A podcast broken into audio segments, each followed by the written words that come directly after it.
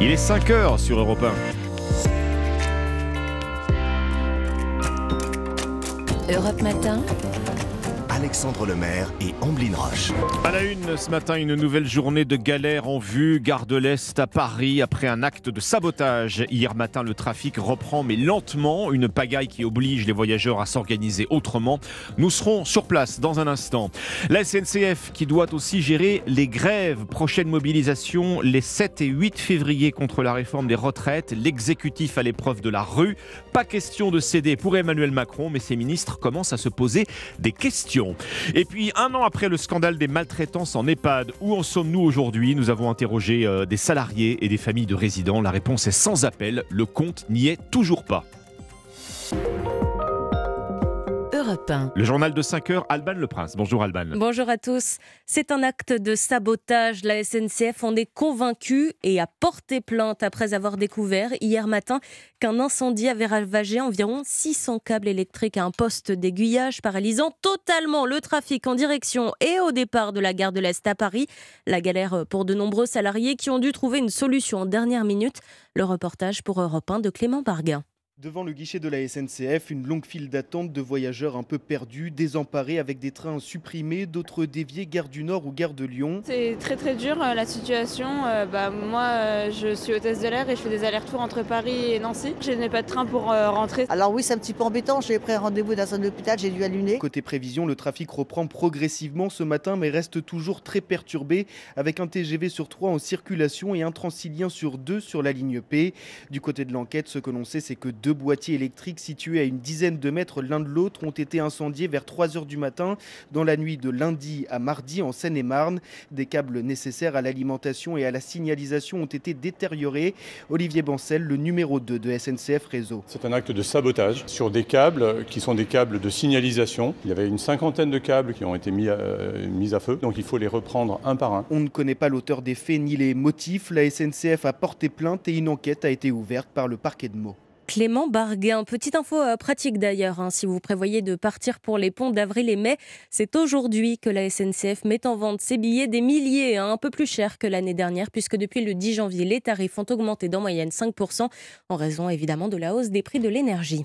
Toujours à la SNCF, les grèves contre la réforme des retraites vont-elles perturber nos vacances? On peut se poser la question hein, ce matin, puisque la CGT et Sudrail annoncent un premier débrayage les 7 et 8 février pendant les vacances de la zone A et une grève reconductible est envisagée à partir de mi-février. La réforme des retraites, pas question de reculer pour Emmanuel Macron, mais au sein du gouvernement, Jacques Serret en est plus prudent.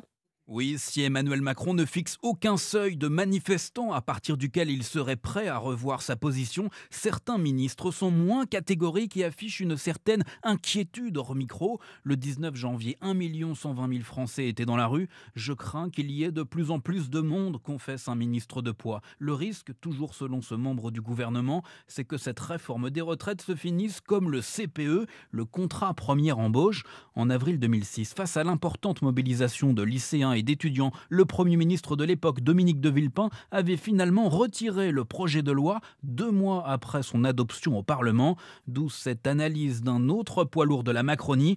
Qu'on le veuille ou non, la bataille se joue aujourd'hui dans la rue et pas au Parlement. Les appels à la grève qui se multiplient, notamment à la SNCF pour les 7 et 8 février, toucheront les Français en pleine période de vacances scolaires, ce qui ne va pas pour rassurer ce député de la majorité. Maintenant, il faut tenir dans le temps. Merci Jacques Serret du service politique d'Europe 1. À noter aussi, les organisations lycéennes appellent à se joindre à la deuxième journée de mobilisation contre la réforme des retraites mardi prochain en bloquant les établissements, voire même dès lundi. Et la bataille politique continue. Les députés NUPES et RN ont demandé hier un référendum sur cette réforme. L'une des deux demandes sera examinée le 6 février au coup d'envoi des débats sur le texte à l'Assemblée. La guerre en Ukraine et ses informations dévoilées hier soir par le journal Spiegel et la chaîne d'information NTV. Olaf Scholz pourrait donner son feu vert aujourd'hui à la livraison de chars lourds Léopard 2. Aujourd'hui, le chancelier allemand doit prendre la parole à la mi-journée devant le Bundestag. Il donnerait aussi son accord aux pays qui souhaitent donner les leurs. Il est 5h05 sur Europe 1, des actes de maltraitance physique, des douches toutes les deux semaines, des résidents euh, laissés allonger toute la journée sans être changés. Voilà donc euh, des maltraitances en EHPAD contre lesquelles le gouvernement souhaite lutter. Oui, hein, une plateforme numérique pour recueillir les signalements sera prochainement lancée. C'est ce qu'a annoncé le ministre des Solidarités hier. Jean-Christophe Combe a également déclaré que 1400 structures ont été contrôlées ces 12 derniers mois sur les 7300 que compte la France, alors que sort aujourd'hui la nouvelle version du livre enquête de Victor Castanel, Les Fossoyeurs. L'occasion de se poser cette question ce matin, un an après le scandale Orpea. Qu'est-ce qui a changé? La réponse avec Nina Droff. En un an, Alexandra Safor, aide-soignante dans un EHPAD d'Orpea, a noté plusieurs améliorations dans le fonctionnement de l'entreprise, la titularisation des CDD, un meilleur dialogue avec la direction, mais au niveau de la prise en charge des résidents, le compte n'y est toujours pas. C'est toujours du bricolage. On a toujours autant d'arrêts maladie, toujours des postes non pourvus. Ils sont une vingtaine dans mon service et je suis toute seule. Il faudrait qu'on soit trois en fait. Sauf que les embauches supplémentaires, elles sont toujours pas là. Même constat du côté des familles de résidents. Pour Christelle, le scandale a permis de libérer la parole, mais le quotidien de sa mère, en EHPAD public depuis 4 ans, n'a pas changé. La toilette, c'est du rapide, c'est de l'expéditif pas forcément coiffés, les ongles sales. Euh, il y a des rationnements de nourriture aussi. On va donner qu'un seul verre de jus de fruits. Si jamais on en donne deux, on va dépasser le budget. Enfin, il y a des choses comme ça. Et moi, quand j'arrive, je dire j'ai faim, donne-moi une banane. Ça continue, quoi. Pour les, les, les, personnes, les papis, les mamies, les mamans, ça reste pareil, quoi. Elle envisage même de transférer sa mère dans une structure plus proche de chez elle pour s'assurer qu'elle soit mieux traitée. Nina Droff, et j'ajoute que plusieurs familles annoncent qu'elles vont porter plainte pour maltraitance contre Domusville, le numéro 3 du secteur. Nous sommes mercredi. Alban, c'est donc euh, le jour des sorties euh, ciné. Laurie Choleva va nous donner ses coups de cœur du jour avant 6 heures dans la prescription culture. L'occasion de se pencher sur une tendance en ce moment, les biopics. Ah, ça, on peut le dire. Hein. Ils ont la cote. Bohemian Rhapsody, Aline, House of Gucci, Blonde et bientôt Back to Black.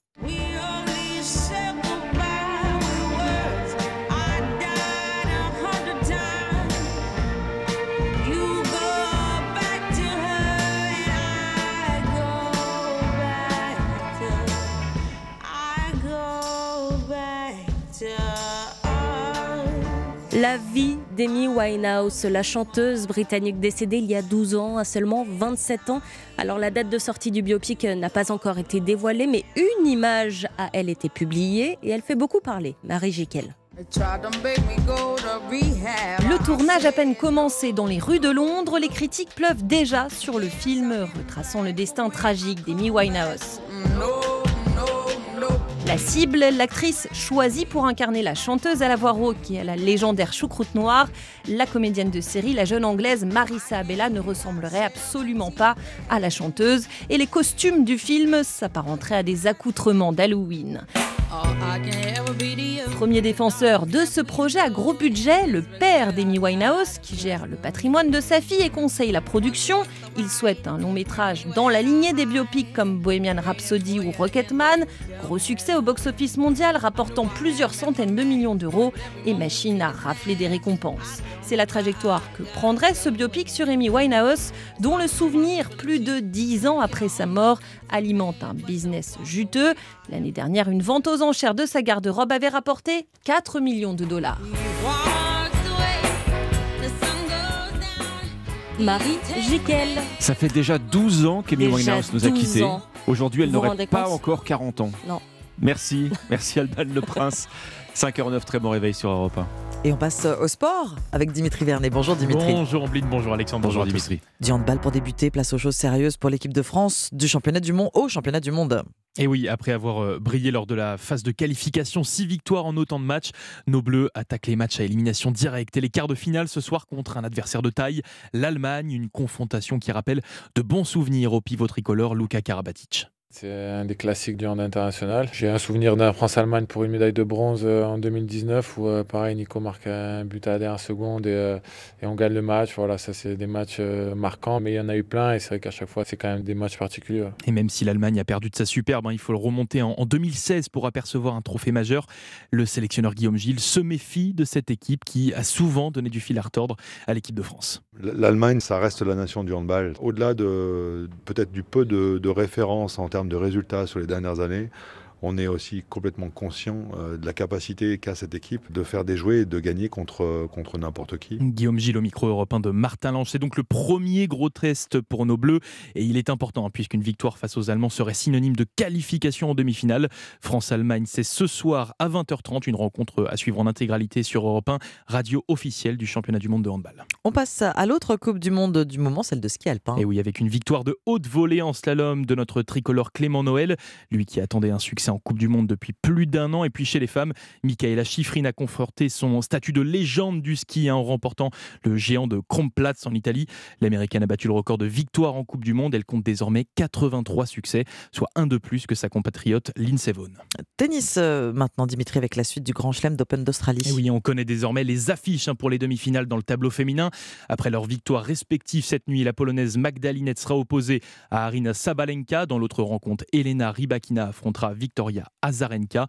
Chez les hommes, le suspense euh, plane toujours, hein, puisqu'il y a encore deux matchs d'écart euh, de finale à jouer, avec ce duel entre Américains en ce moment même. Hein. Ben Shelton fait face à Tommy Paul.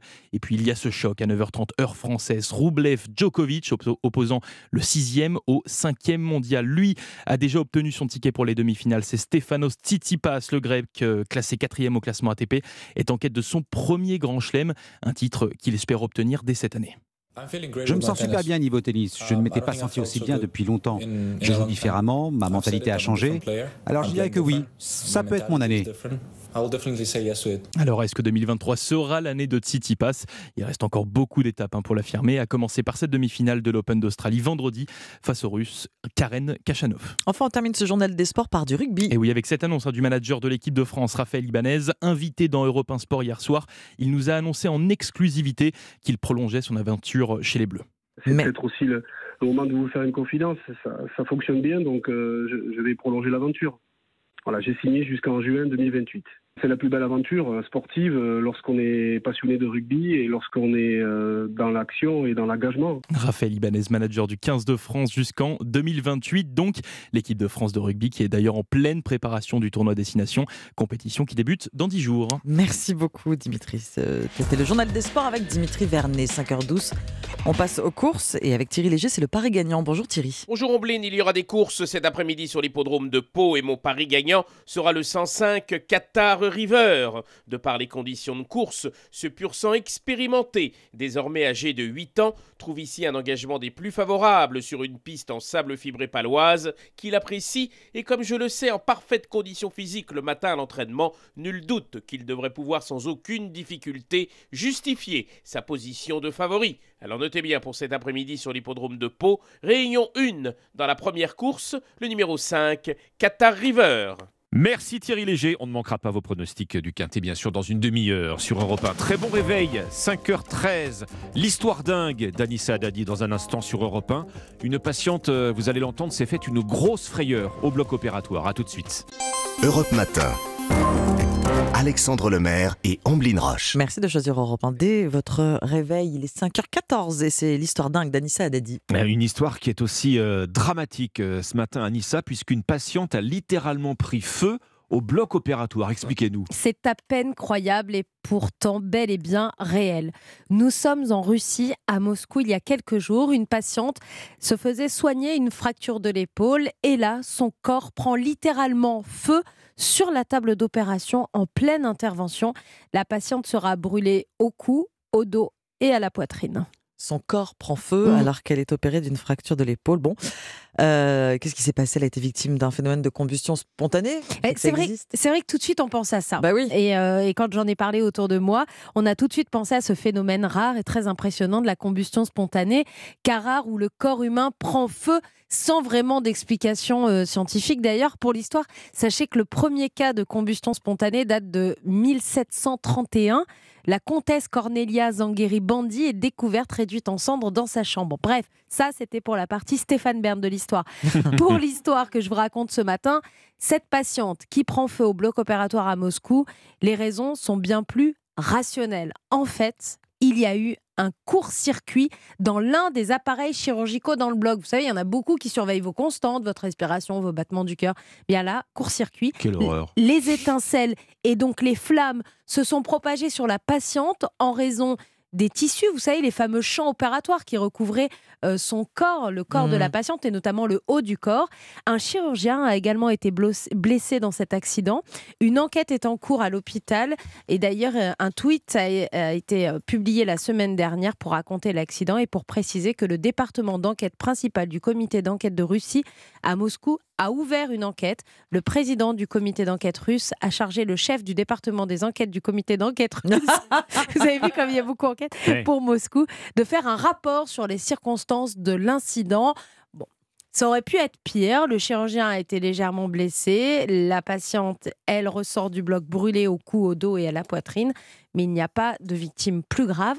En tout cas, je voulais ce matin en profiter pour remercier les équipes de la clinique Saint-Roch à Montpellier qui nous écoutent. Et ce sont eux qui m'ont envoyé cette histoire incroyable. Donc les chirurgiens, les anesthésistes, les infirmiers de la clinique Saint-Roch à Montpellier, merci à vous d'être fidèles et merci de nous avoir envoyé cette histoire incroyable. Eh ben, on vous passe un grand bonjour. Merci Anissa. Merci Anissa. Europe Matin.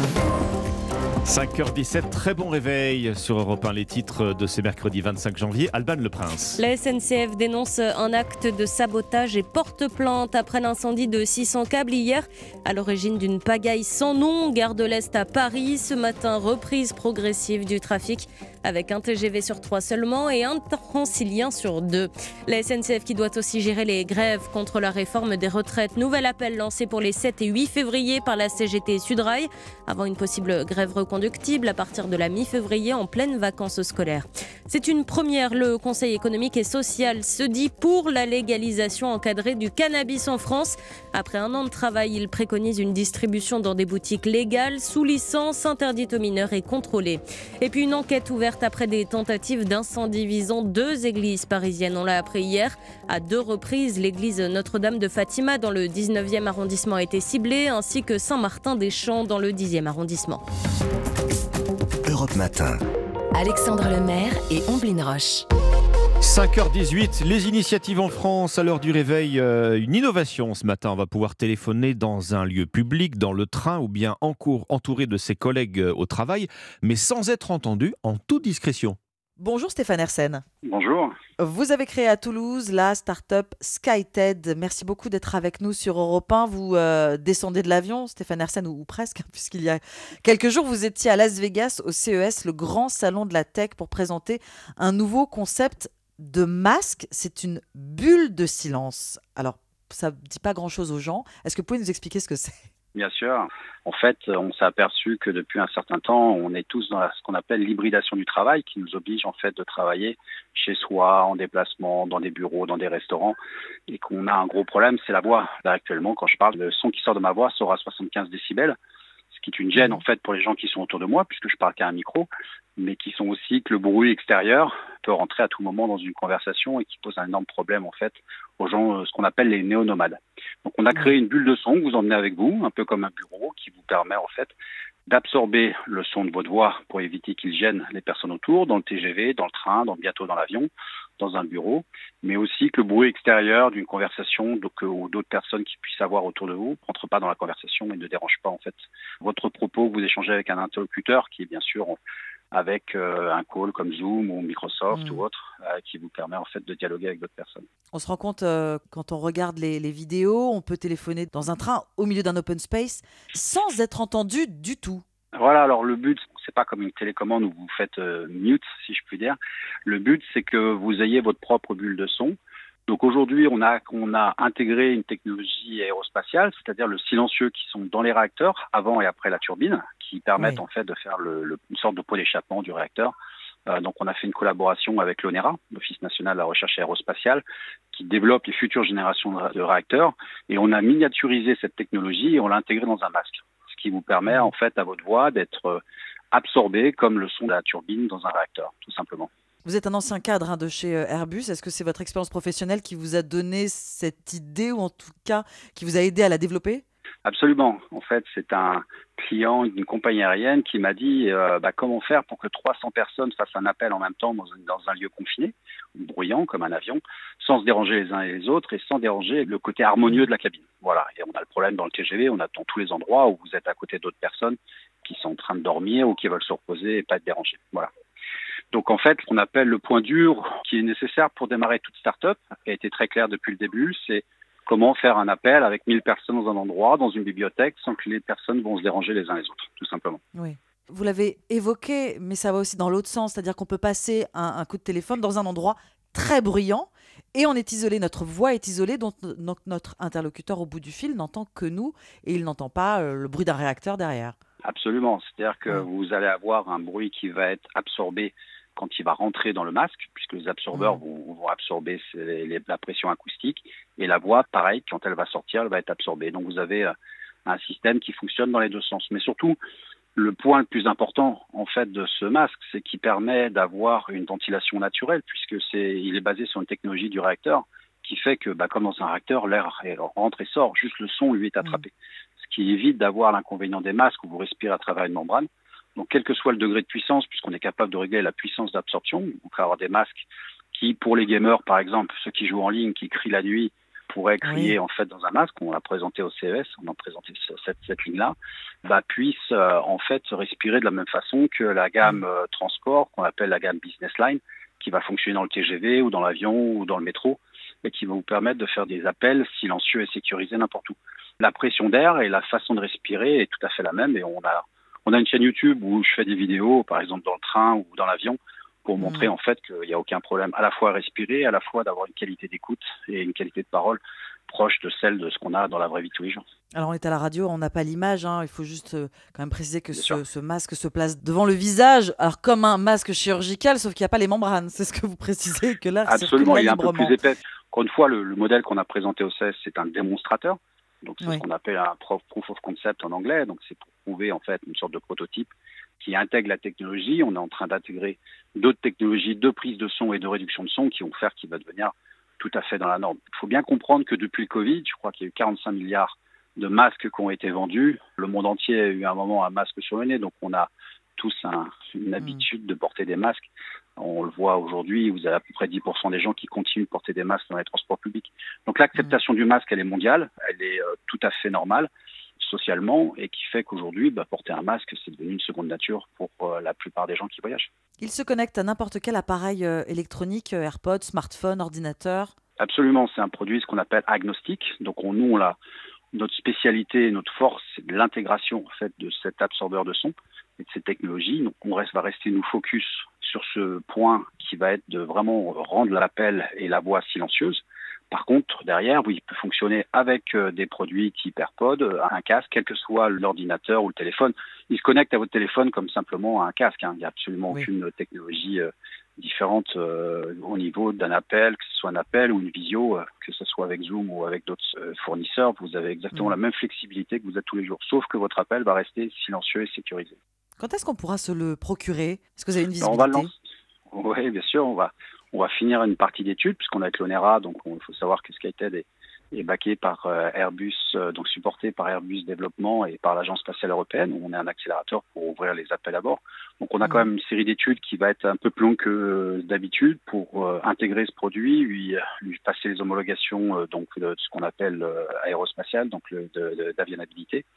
Et on, en fait, il va être proposé sur Kickstarter à partir du 1er mai et vendu à partir de sur le grand commerce à partir de la fin 2023. Et j'invite celles et ceux qui nous écoutent à aller voir les vidéos pour savoir exactement comment ça fonctionne. Merci beaucoup Stéphane Hersen. Vous êtes le fondateur de l'entreprise SkyTED qui a mis au point un masque pour téléphoner, pas que, mais notamment pour téléphoner en toute discrétion en public sans être entendu par les personnes qui nous entourent. On vous retrouve sur le site skyted.io et d'ailleurs on peut euh, s'inscrire pour commander le casque si on le souhaite. Merci, bonne journée. Merci. Europe Matin. Alexandre Lemaire et Amblin Roche.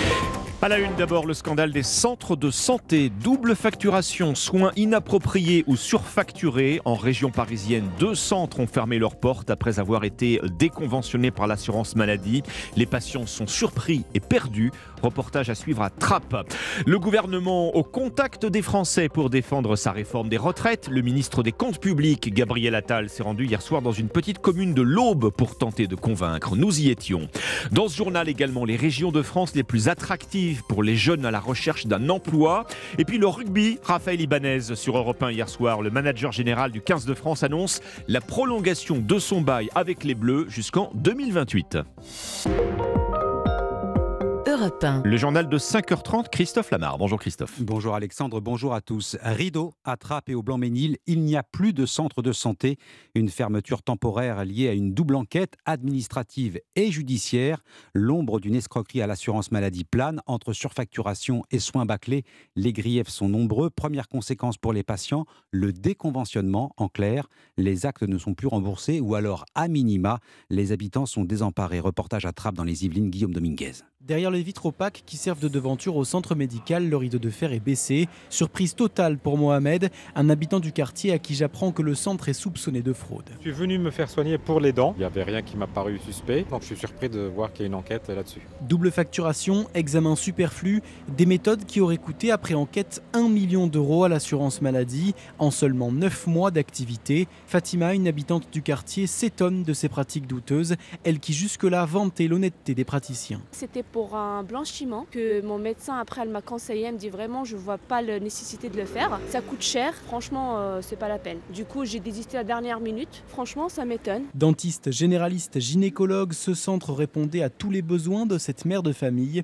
Il ne lui reste plus qu'à changer de médecin. J'ai ma fille aussi qu'elle doit être suivie. Dans le coin il n'y a pas de dentiste aussi pour les enfants. Je sais pas comment on va faire. On est obligé de, de, se déplacer. Pourtant j'habite juste à côté et il était vraiment pratique. Hein. Et selon la Caisse nationale d'assurance maladie, plusieurs centres médicaux d'Île-de-France, dont une vingtaine en Seine-Saint-Denis, font l'objet d'enquêtes pour soupçon de fraude. Un reportage attrape dans les Yvelines Guillaume Dominguez. Effectivement, les reproches s'accumulent sur ce type d'établissement. Une centaine de centres, la plupart proposant des soins dentaires, seraient dans le collimateur dans toute la France. Tout le monde sur le pont pour défendre euh, la réforme des retraites. Le message d'Emmanuel Macron a été reçu 5 sur 5 par ses ministres. Olivier Véran était à la télévision hier soir. Le porte-parole invité à débattre avec Mathilde Panot pour la France Insoumise et Jordan Bardella pour le Rassemblement National. La chef de file des Insoumis à l'Assemblée annonce le dépôt d'une demande de référendum sur la réforme des retraites dès l'ouverture des débats le 6 février. Le RN se dit prête à le voter, à la voter. Déplacement dans une petite commune de l'Aube pour le ministre des Comptes publics Gabriel Attal et toujours la même idée fixe Convaincre les Français. Reportage Arthur Delaborde. Convaincre les Français quasiment un par un dans cette petite salle communale au milieu d'une cinquantaine d'habitants, Gabriel Attal tente de répondre aux doutes ici sur l'index que le gouvernement veut créer pour pousser les entreprises à embaucher des seniors. Est-ce qu'il y aura euh, des pénalités, des choses comme ça? Ah, Aujourd'hui, a priori non, donc ça ne sert à rien. On sait qu'on a encore du progrès à faire en France pour améliorer l'emploi des seniors. Ça fait partie d'ailleurs des sujets de la réforme qu'on peut vraiment enrichir. Les propositions fusent, le ministre s'en réjouit, parfois avec humour. Ça part en grand débat national. Il y a aussi ceux qui, avec une forme de fatalité, se disent convaincus qu'il faut faire cette réforme tout en se demandant si le gouvernement sera en mesure d'aller au bout. Par rapport à la pression populaire, sur quel point vous n'allez pas rétro-pédaler? Je ne sais pas si on arrivera à convaincre euh, tous les Français que c'est une bonne réforme. Ce que je sais en tout cas, c'est qu'on a besoin de réformer notre système pour lui permettre de tenir. À l'image de Gabriel Attal, tous les ministres sont invités à aller sur le terrain, mais si cela ne suffit pas, prédit un conseiller, c'est Emmanuel Macron qui devra lui-même mettre les mains dans le cambouis. Reportage Arthur Delaborde. Du côté des syndicats, on tente d'avancer groupé, durcissement ou temporisation, les stratégies divergent. Certains veulent accélérer et voient au-delà de la mobilisation du 31 janvier. À la SNCF, la CGT et Sudrail appellent à la grève les 7 et 8 février. Ce sera sans l'UNSA et la CFDT. La, SNCF qui dénonce le sabotage d'un poste d'aiguillage à l'origine de l'arrêt total de la circulation des trains au départ ou à l'arrivée gare de l'Est à Paris hier. Enquête ouverte pour dégradation volontaire et mise en danger de la vie d'autrui. Reprise très, très progressive du trafic ce matin. Un TGV sur 3 aux heures de pointe. Les TER Grand Est devraient circuler normalement. Quelles sont les régions où il est le plus facile de décrocher un premier emploi? La mission France Stratégie publie son palmarès. D'ici 2030, qualité des transports, des équipements, qualité de vie aussi. Les raisons d'attirer les talents sont multiples, mais encore faut-il trouver un emploi. Et selon ce rapport, l'Île-de-France et les Hauts-de-France figurent en très bonne place, mais c'est surtout le Grand Est qui tire son épingle du jeu, Margot Faudéré. Oui, entre 2019 et 2030, la proportion de jeunes qui devraient y débuter leur carrière pour occuper soit des postes créés, soit des postes laissés vacants par les seniors serait supérieure à la moyenne nationale. Et s'il y a autant de débutants dans ces régions, c'est parce que la population est jeune, mais pas seulement, explique Cécile Joly, co-autrice du rapport France Stratégie d'Arès. À Nancy, à Strasbourg, les jeunes qui ont entre 20 et 29 ans sont beaucoup plus nombreux en Grand Est parce qu'ils viennent y faire leurs études. Et ils viennent y faire leurs études et en général, ils y commencent leur carrière. Un vivier de jeunes actifs qui devrait permettre au Grand Est de remplacer les postes vides dans les prochaines années on va avoir énormément de départs en fin de carrière, ce qui va faire beaucoup de besoins de recrutement euh, qui vont être euh, occupés par des débutants relativement nombreux en Grand Est. On aura moins d'aggravation des difficultés de recrutement dans cette région que dans d'autres, comme la Nouvelle-Aquitaine. D'autant plus qu'avec une activité économique moins dynamique dans le Grand Est que dans d'autres régions, l'emploi n'augmentera pas beaucoup non plus. À Margot Faudéré du service économie d'Europe 1. Un an bientôt après le déclenchement de l'invasion russe, la guerre est peut-être en train de franchir un cap en Ukraine. L'Allemagne et les États-Unis vont livrer des chars lourds. Selon la presse allemande, le chancelier s'apprête à l'annoncer officiellement. Olaf Scholz demandera l'accord du Parlement pour fournir ses léopards et autoriser les pays tiers à faire de même. Discours prévu à 13h heure française devant le Bundestag. Berlin attendait de connaître la position de Washington sur cette question cruciale. On apprend que les États-Unis pourraient également fournir des chars Abrams. À Rouen, le procès de ce père de famille qui a tabassé l'agresseur présumé de sa fille, le procureur réclame de la prison ferme. Un an ferme pour avoir voulu se faire justice lui-même, un an et six mois de prison ferme à l'encontre de ses deux voisins. L'affaire avait fait grand bruit et interrogé cette tentation de tout un chacun de s'éloigner du cadre légal et judiciaire lorsqu'il s'estime dans son bon droit. Le père n'a pas cherché à minimiser son rôle, David Montagnier. Oui, le père de famille et ses trois amis s'avancent d'un seul homme devant les juges du tribunal, vêtements sombres et baskets aux pieds. Ils répondent à tour de rôle aux questions de la présidente sur leur participation dans les violences, celles commises sur Babacar, ce mineur isolé de 16 ans. Et à l'évidence, c'est le père de la fillette qui entend endosser toute la responsabilité des coups portés à l'aide d'un manche à balai et un câble électrique trouvé dans sa maison. J'étais dans un état second, j'ai pété un câble, se justifie-t-il.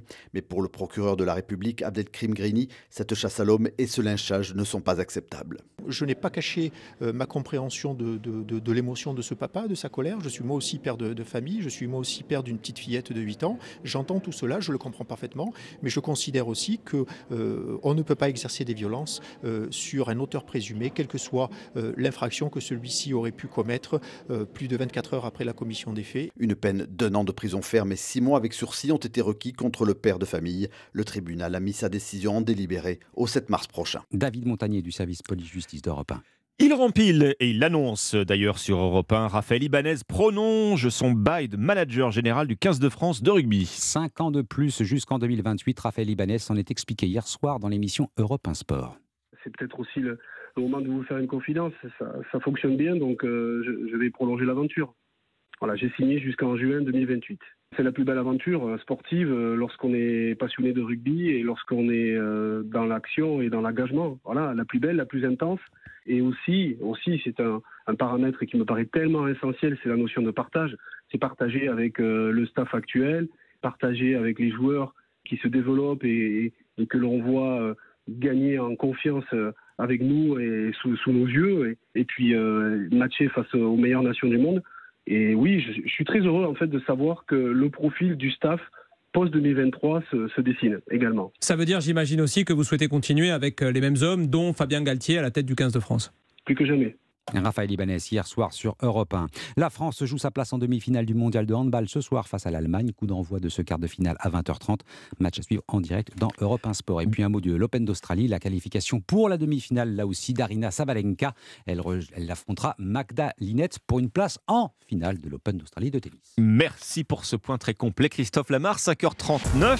Bienvenue si vous nous rejoignez sur Europe 1. Voici les pronostics du Quintet. Bonjour Thierry Léger. Bonjour Alexandre, c'est sur les 3800 mètres du parcours de haie de l'hippodrome de Pau que va se courir ce quintet. Et parmi les 16 partants, je vous recommande Balada de Mesque, le numéro 3, qui ne court qu'à bon escient. Et jugé sur ce qu'il a réalisé de mieux, et notamment sa dernière sortie le 18 septembre sur le parcours qui nous intéresse, il devrait pour sa première tentative dans un quintet prendre une part active à l'arrivée. On lui opposera les numéros 1 Grand de Tay, aussi à l'aise en et qu'en et qui va évoluer cet après-midi sur un terrain lourd qu'il apprécie 14 Saint-Anjou, son compagnon d'entraînement, qui reste sur une excellente deuxième place dans un quintet similaire le 2 janvier à Pau, et 8 Chichi de la Vega, bon cinquième ce jour-là, et que l'on dit en progrès depuis le matin à l'entraînement. Enfin les numéros 6, Keep Up de Roche, 11 Garot de Juillet, 15 Harry Conti et 2 Risque du Briset compléteront ma sélection.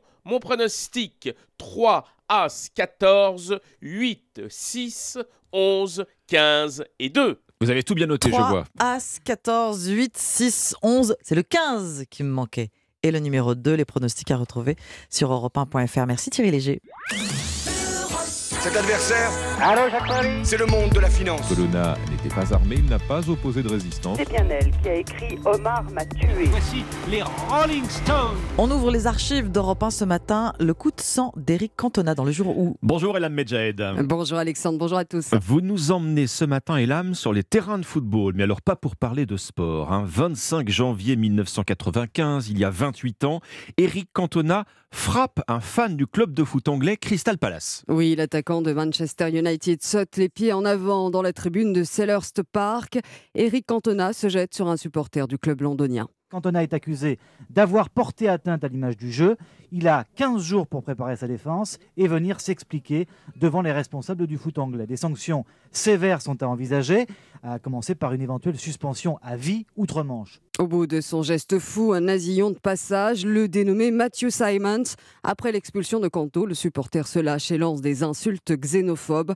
Mais le coup de pied du joueur français est impardonnable. Le King devient l'homme à abattre dans la presse britannique. Eric Cantona, 27 ans, capitaine de l'équipe de France de football, assassiné dans les règles ce matin par la presse britannique qui réclame sa suspension à vie.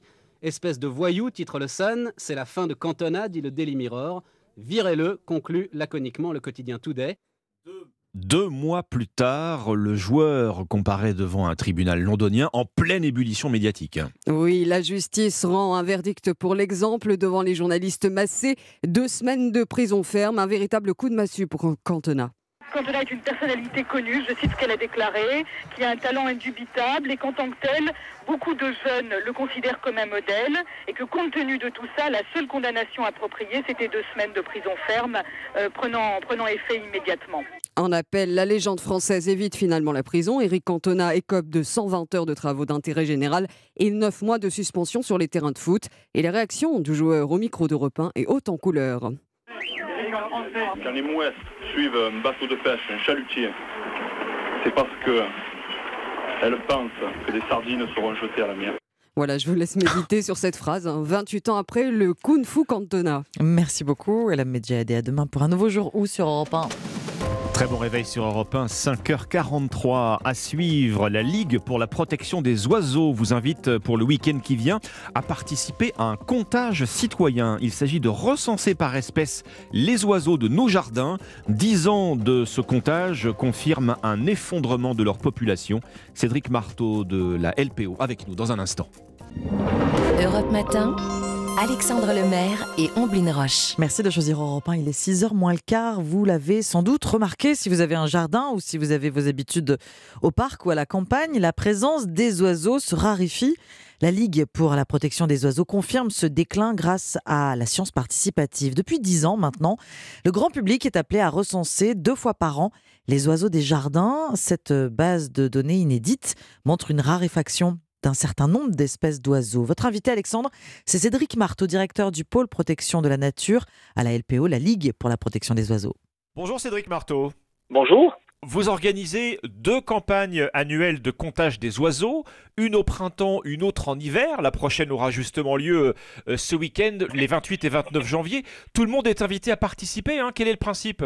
Alors effectivement, c'est un appel citoyen. L'objectif, c'est euh, qu'on ait le maximum de mobilisation de personnes qui euh, comptent les oiseaux dans leur jardin ou dans un parc ou euh, dans un lieu de leur choix. Ce comptage a fêté ses 10 ans, ce qui donne déjà du recul pour voir l'évolution du nombre d'oiseaux observés dans les jardins, ce qui lui donne aussi du poids parce que de plus en plus de volontaires participent hein, sur tout le territoire.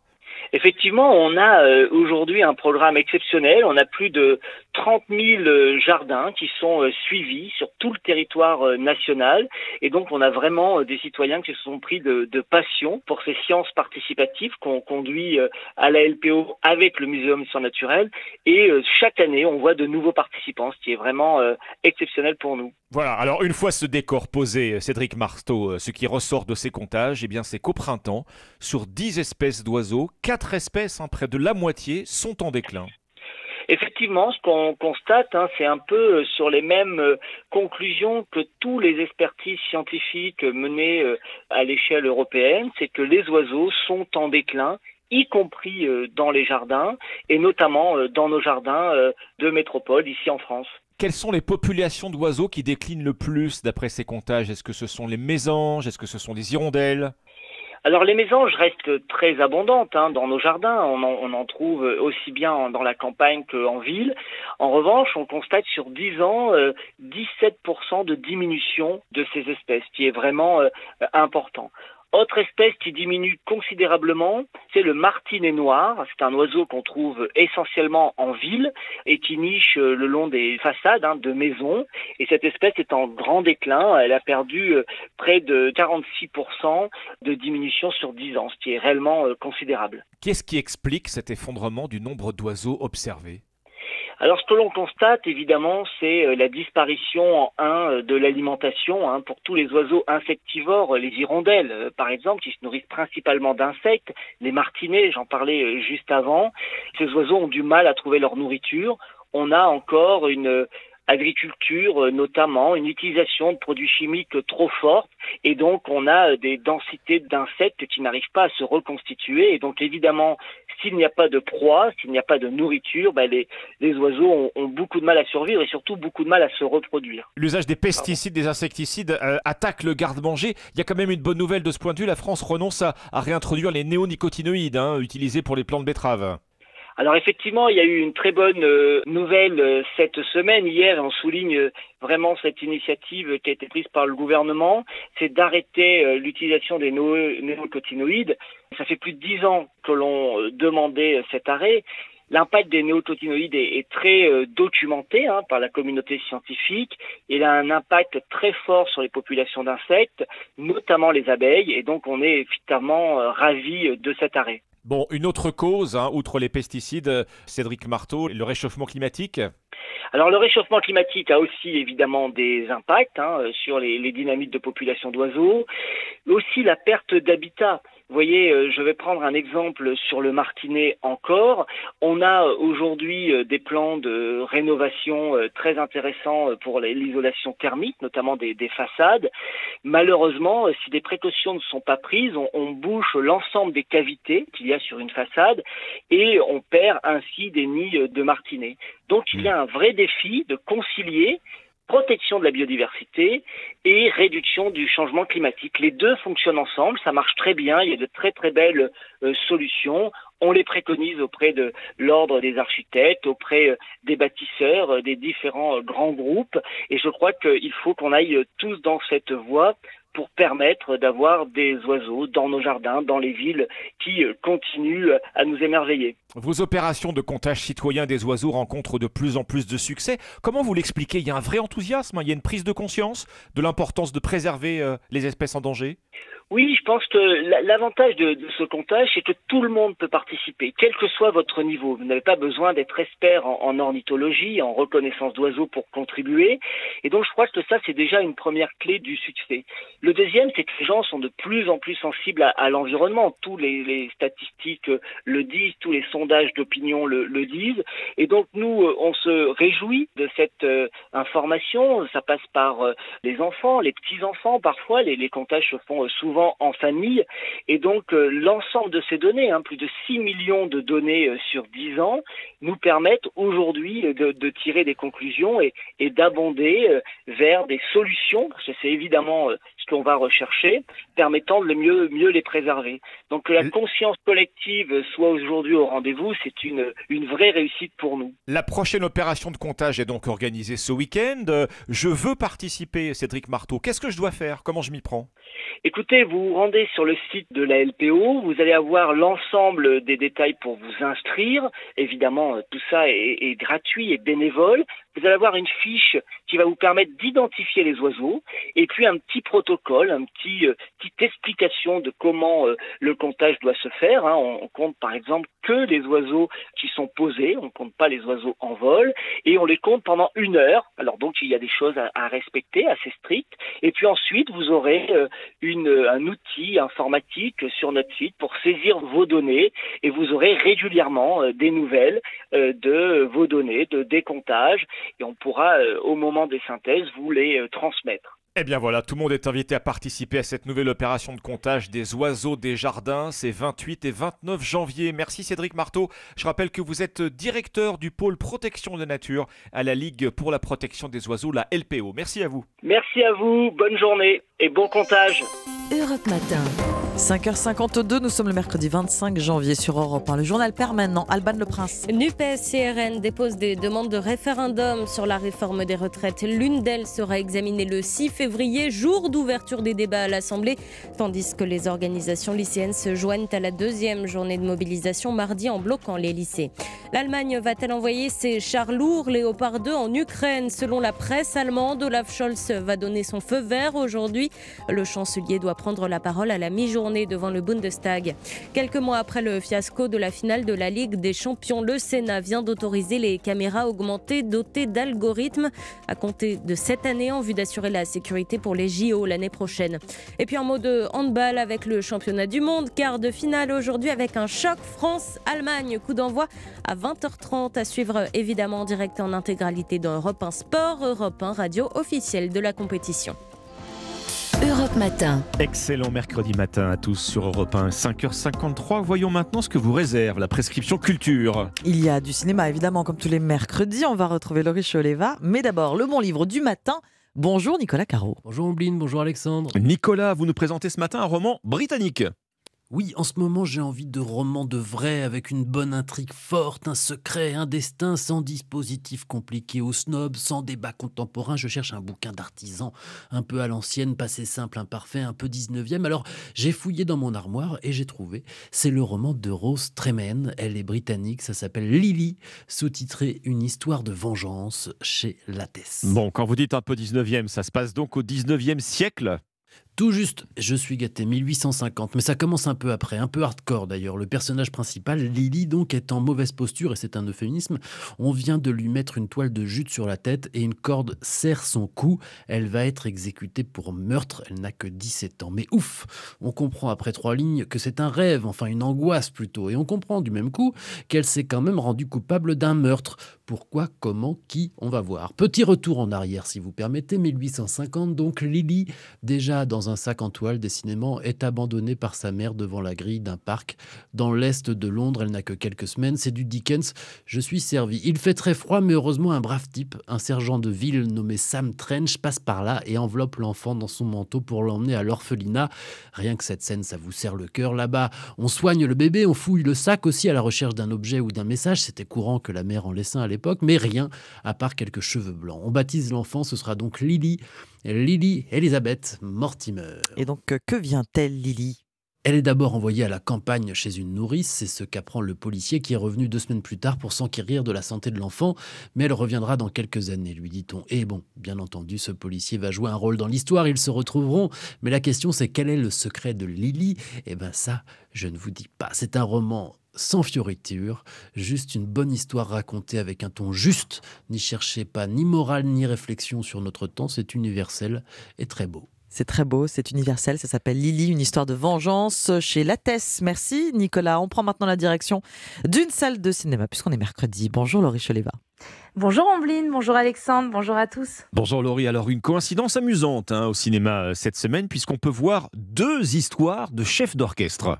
Eh oui, c'est un joli hasard. En plus, deux histoires de femmes chefs d'orchestre, euh, ce qui est plutôt rare. Alors, euh, la première, c'est Tard. C'est un énorme coup de cœur. C'est le nouveau film de Todd Field, qui était présenté d'ailleurs en compétition à la dernière Mostra de Venise. Kate Blanchett, elle est absolument incroyable. Elle incarne l'impitoyable Lydia Tarr. C'est un rôle pour lequel elle a obtenu le prix d'interprétation à la Mostra.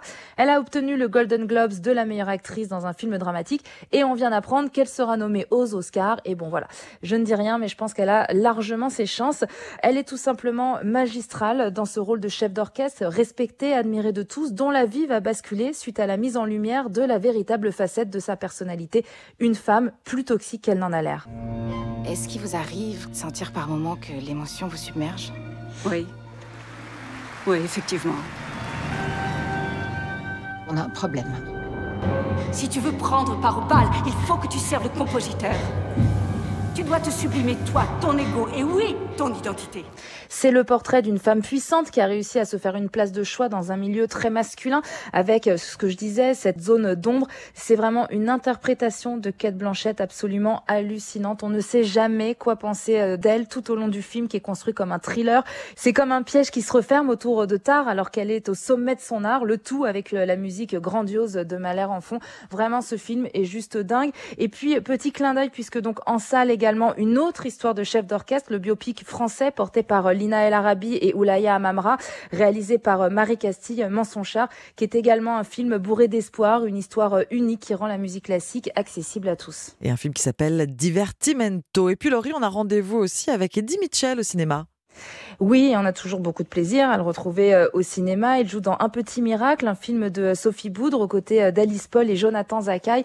C'est l'histoire euh, donc du personnage joué par Alice Paul, qui est une maîtresse d'école qui, suite à un incendie, se retrouve sans classe pour accueillir ses élèves et décide d'installer sa classe dans une maison de retraite.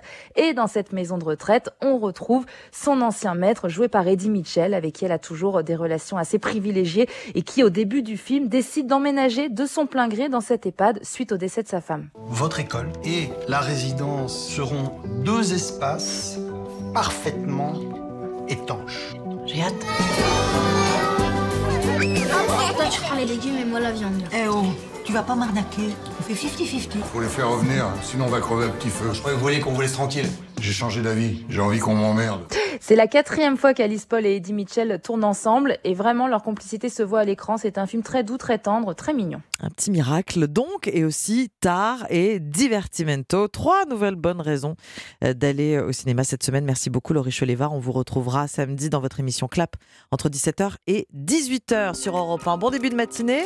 Merci d'être là avec nous. Vous restez la suite de votre mercredi matin avec la météo, le journal et l'interview Éco Alexandra. Oui, on va reparler des prix à la pompe qui redécollent. Vous le voyez, ils n'ont jamais été aussi hauts d'ailleurs depuis euh, l'été dernier. Alors on va essayer de comprendre pourquoi avec l'économiste Anne-Sophie Alsif. Et puis on parlera aussi de la ruée des Français sur le super éthanol E85, beaucoup moins cher. C'est vraiment le carburant anti-crise. Rendez-vous à 6h40 sur Europe 1. Le pressing, la revue de presse décalée, ce sera 6h10. Et puis votre partition, Ombline. Il était aussi bien jazzman, guitariste, crooner que vedette de variété. Est-ce qu'on a fait des tuyaux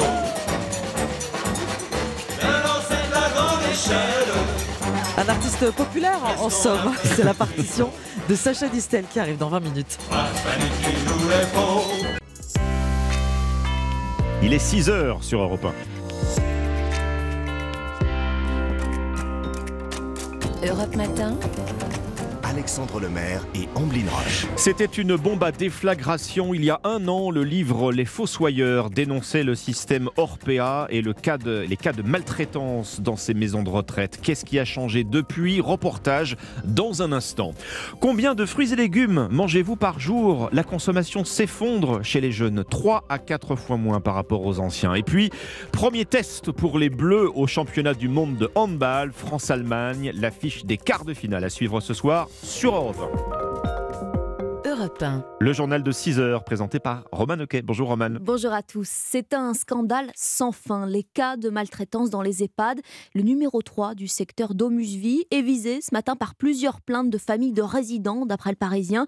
Il y avait déjà eu Corian et d'abord et surtout Orpea, le leader des maisons de retraite en France. Des profits au détriment du bien-être. Un système dénoncé il y a tout juste un an par Victor Castanet dans son livre Les Fossoyeurs.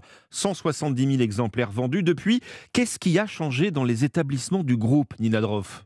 En un an, Alexandra Safor, aide-soignante dans un EHPAD Orpea, a noté plusieurs améliorations dans le fonctionnement de l'entreprise, la titularisation des CDD, un meilleur dialogue avec la direction, mais au niveau de la prise en charge des résidents, le compte n'y est toujours pas. C'est toujours du bricolage. On a toujours autant d'arrêts maladie, toujours des postes non pourvus.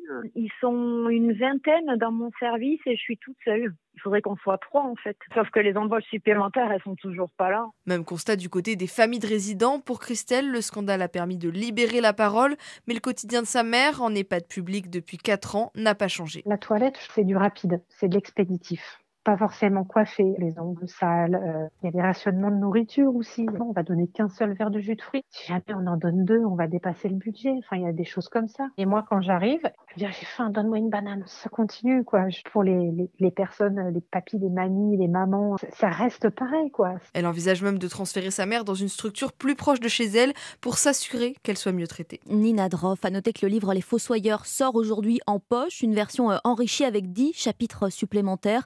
De son côté, le gouvernement annonce la mise en ligne prochaine d'une plateforme pour faciliter les signalements des familles. Comment gérer le grand âge en France? La population vieillit. Un habitant sur cinq a désormais plus de 65 ans. Une proposition, une, une proportion qui pose une autre question, Romane, celle des retraites. Et Eh oui, la réforme des retraites. Hier, les députés euh, NUP et Rassemblement national ont déposé une demande de référendum. Le texte arrive début février en séance publique à l'Assemblée nationale et le gouvernement espère compter sur la droite. Dans les Dans les, rangs. rangs, dans les rangs des Républicains, la réforme euh, ne fait pas euh, l'unanimité. Le patron des LR, lui, juge qu'elle est nécessaire. Appelle à l'unité d'Éric Ciotti hier pour les vœux de son parti. Mon travail, celui d'Olivier Marlex, de Bruno Retailleau, est de construire la plus large euh, cohésion possible, en cohérence et en responsabilité. Donc, euh, nous avons euh, quelques semaines pour y parvenir. Voilà, mais on n'est pas une caserne, ça l'a jamais été au groupe. Voilà, on a, euh, contrairement à d'autres formations politiques, il y a toujours eu euh, chez les républicains un esprit de, de liberté, voilà. Mais il y a aussi un esprit de responsabilité. Et c'est celui-là qui dominera. Le patron des Républicains, Éric Ciotti, au micro d'Alexis de la Fontaine. 6h04 minutes, c'est le combat de tous les parents, le calvaire aussi de beaucoup d'enfants. Manger des légumes. Alors, euh, vous pouvez mettre du ketchup, les recouvrir de fromage. Une petite astuce à nous partager ce matin. Ah bah celle-là, la- le ketchup sur le fromage, je ne conseillerais pas. hein. Non, mais le ketchup sur les légumes ou sur le fromage pour passer le goût des Ouais, endives ou des non, choux de Bruxelles, non Non, non, non. D'accord, bon, bah super, bah, je vais revoir ma méthode. En tout cas, euh, ne lâchez pas les armes parce que manger des légumes, c'est une habitude à prendre. Aujourd'hui, les moins de 35 ans en mangent 3 à 4 fois moins que leurs grands-parents. C'est un chiffre interfell qui regroupe distributeurs et producteurs. Alors pourquoi? Qu'est-ce qui coince? Pour Europe 1 et vous, notre correspondant à Bordeaux, Stéphane Place, a tendu son micro à l'heure de la pause déjeuner. Le jeune, il vient pas chercher le, le fruit. Ils achètent pas chez moi. Constat sans appel de Faouzi qui vend des fruits et légumes à deux pas pourtant de l'un des plus importants lycées de Bordeaux. Justine, 24 ans, reconnaît qu'elle préfère aux fruits un dessert plus gourmand comme la gaufre au chocolat qu'elle est en train de savourer. C'est vrai que ça me vient pas, ça fait depuis quelque temps que j'ai pas mangé de fruits, mais je pense que c'est quelque chose de naturel en fait de se tourner vers quelque chose qui nous attire plus au niveau du goût que quelque chose qui est bon pour la santé. Les fruits, Gaëlis, étudiante de 18 ans, adore en manger, mais les légumes, c'est plus compliqué parce qu'il faut les préparer. Il y a un peu cette chose-là de se motiver à cuisiner, et puis ça prend souvent du temps. Du coup, euh, je prends plus la facilité au niveau des plats, des pâtes ou des plats déjà faits. Dans son magasin de la place Nansouty, Benoît constate que les jeunes qui viennent se servir chez lui en fruits et légumes privilégient surtout la qualité à la quantité. Les plus jeunes sont plus à la recherche de connaître les saisons, donc moins de quantité, moins n'importe quand, mais avoir des bons produits. Pas de tomates en hiver et une attitude plus écolo, c'est aussi ce qui caractérise ces consommateurs de moins de 35 ans. Un reportage Europe 1 et vous de Stéphane Place. On reste euh, avec les plus jeunes d'entre nous, Robin, puisqu'on parle euh, maintenant recrutement euh, et de l'attractivité des régions en particulier. Et, et oui, exactement, parce que tous les territoires ne sont pas logés à la même ancienne. Étude du ministère euh, du Travail. Et si l'on regarde la carte, c'est dans le sud et l'ouest de la France que les entreprises auront le plus de mal à embaucher d'ici 2030 parce que trop de départs en retraite et pas assez de jeunes pour les remplacer.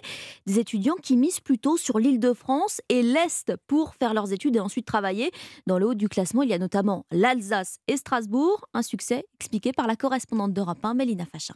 Il y a quelques années, Anthony, originaire de Nice, débarque à Strasbourg pour y finir ses études. Finalement, il tombe amoureux de cette ville et de sa région et décide d'y rester. À chaque fois, on me dit euh, on est parti du soleil et de la mer pour aller à Strasbourg, mais moi, au final, je leur réponds en disant que bah, la mentalité ici est beaucoup mieux, ça bouge beaucoup plus pour mon métier. Je suis intermittent. Et là, bah, j'ai commencé à faire mon réseau. Le fait que je sois proche de Paris, c'est beaucoup plus simple que si j'étais à Nice. J'ai eu une occasion où j'ai pu acheter l'appartement d'un ami intermittent. Je me vois pas revenir à Nice en tout cas. Swana vient vient de Martigny, Guillaume de Montpellier. Tous deux sont étudiants ici dans la capitale alsacienne et ils se verraient bien y rester une fois entrés dans la vie active. Moi j'apprécie beaucoup, ça fait un peu euh, petit village avec tous les avantages d'une grande ville. Strasbourg c'est bien parce que comme c'est une capitale européenne, euh, il y a possibilité d'aller à Bruxelles assez facilement. Puis euh, les gens en vrai ici sont chaleureux. Comparé dans le sud, c'est moins chaleureux que dans le nord. Donc euh, oui, pourquoi pas y rester euh, sur le plus long terme? Chaque année, ce sont ainsi près de 60 000 étudiants qui viennent à Strasbourg.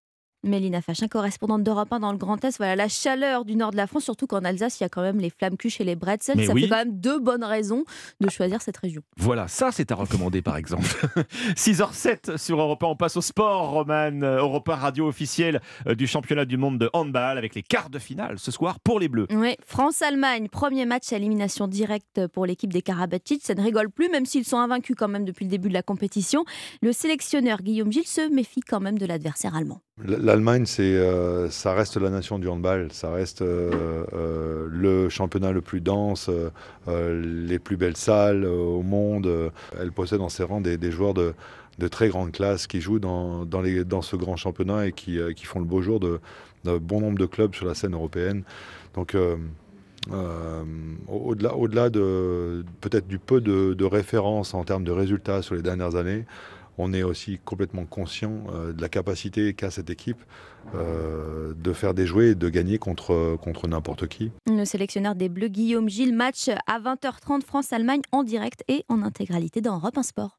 Les premières informations de la journée avec Alexandre Lemaire et Omblin Roche sur Europe 1. Bienvenue si vous nous rejoignez sur Europe 1, café et croissant en main, il est 6h11 et c'est l'heure du pressing, Omblin. Les trois articles qu'on a choisis pour vous dans la presse euh, du matin et nous sommes rejoints par Dimitri Vernet. Vous avez lu quoi Bon, ce matin, euh, je n'arrive pas avec une très très bonne nouvelle dans Ah, le pressing, malheureusement. Omblin Alexandre, est-ce que, est que vous connaissez l'horloge de l'Apocalypse? Alors, je connais l'horloge parlante, l'horloge de, l'apocalypse, euh, non c'est... Bon, vous inquiétez pas, je vais vous expliquer. Alors, c'est une horloge bah, créée par des scientifiques en 1947, avec pour but d'avertir la population sur en fait le, le degré d'imminence d'une destruction de notre planète à cause des technologies dangereuses fabriquées par l'homme. Son fonctionnement, il est plutôt simple. Plus l'heure se rapproche de minuit, plus le risque de notre extinction est élevé. Bon. Vous doutez bien que si je vous en parle ce matin, c'est On s'approche de minuit. ouais, malheureusement, il y a une très mauvaise nouvelle puisqu'il y a une mise à jour de l'horaire. Cette horloge affiche désormais 23h58 et 30 secondes. En fait, Ah pour oui. être clair, il reste seulement 90 secondes avant minuit, soit 10 secondes de plus hein, que ce qu'elle affichait auparavant. Une mise à jour expliquée euh, bah, notamment par la guerre en Ukraine ou encore bah, les catastrophes climatiques qui ont rythmé ces deux dernières années. Bon, 90 secondes, vous l'avez compris, hein, c'est une métaphore, mais bah, c'est Mm. malgré tout très alarmant, hein, surtout que c'est la première fois que cette horloge est aussi proche de minuit. Pour vous dire, même au début de la guerre froide, alors que le risque d'une guerre nucléaire mondiale était considéré comme élevé, la pendule n'affichait alors que, entre guillemets, 23h53. Donc voilà, 23h58, là, c'est un sacré bond Mm. en avant. C'est un chiffre historique choisi par les scientifiques, bien sûr, pour alerter, alarmer. Dans un communiqué, bah, ils expliquent ce choix.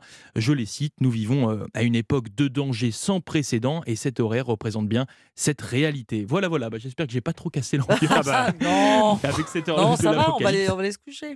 Mais j'avais envie de vous la raconter quand même. Donc, pour bien comprendre, 24 heures, hein, le, le- le- le cycle de 24 heures de l'horloge, ça symbolise quoi? La, la durée de vie euh, présumée de Exact, l'humanité en de réalité. Donc, à exactement. l'échelle de 24 heures, Il nous reste que 90 Mm. secondes.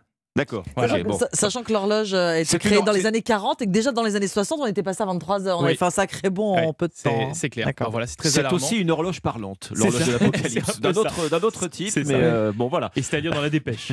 Votre sélection, Omblin, quelque chose pour nous remonter le moral un peu? Oui, oh, bon, alors ça dépend pour qui. Les mauvaises décisions.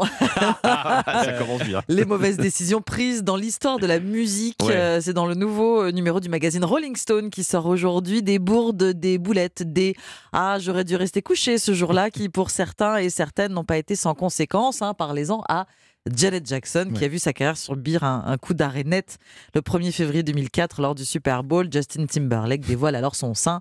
C'est elle qui paie les pots cassés, écrit le magazine après le Nipplegate. Le chanteur, lui, a continué euh, tranquillement sa carrière. Donc voilà, 25 histoires de la musique plus ou moins cocasses, plus ou moins dramatiques sont classées dans Rolling Stone. Roger Waters est 25e par exemple après avoir défié en 1985 son groupe Pink Floyd de continuer sans lui, sauf que pendant que ses salles de concert se vident, eh bien celles de Pink Floyd continuent d'afficher complet. Ah oui. Numéro 14, Elvis Presley qui refuse le rôle dans le film Star is Born en 1974 avec Barbara Streisand, pour être précise. C'est le colonel Parker, hein, son manager, qui exige un cachet exorbitant. Exit Elvis alors que le film aurait pu le relancer. D'ailleurs, le biopic, hein, Elvis s'est nommé à huit reprises aux Oscars et notamment dans la catégorie meilleur film et il raconte ce- cette histoire. Prince, numéro 5, choisit un nom imprononçable en 1993 dans l'espoir d'annuler son contrat avec sa maison de disques Warner. Raté, le label Raté. envoie des milliers de CD aux médias avec l'idée de présenter l'artiste autrefois connu sous le nom de Prince. Finalement, ce sont ses fans hein, qui se sont retrouvés un petit peu euh, perdus. La première place revient aux Beatles, ou plutôt au patron du label Decca qui aurait déclaré en 1962 les groupes à guitare sont de l'histoire ancienne. Hmm. Ah, la boulette euh, nerf. Decca qui refuse de signer les Anglais, ces Anglais qui deviendront donc Ah oui, les, oui. Les Fab Four.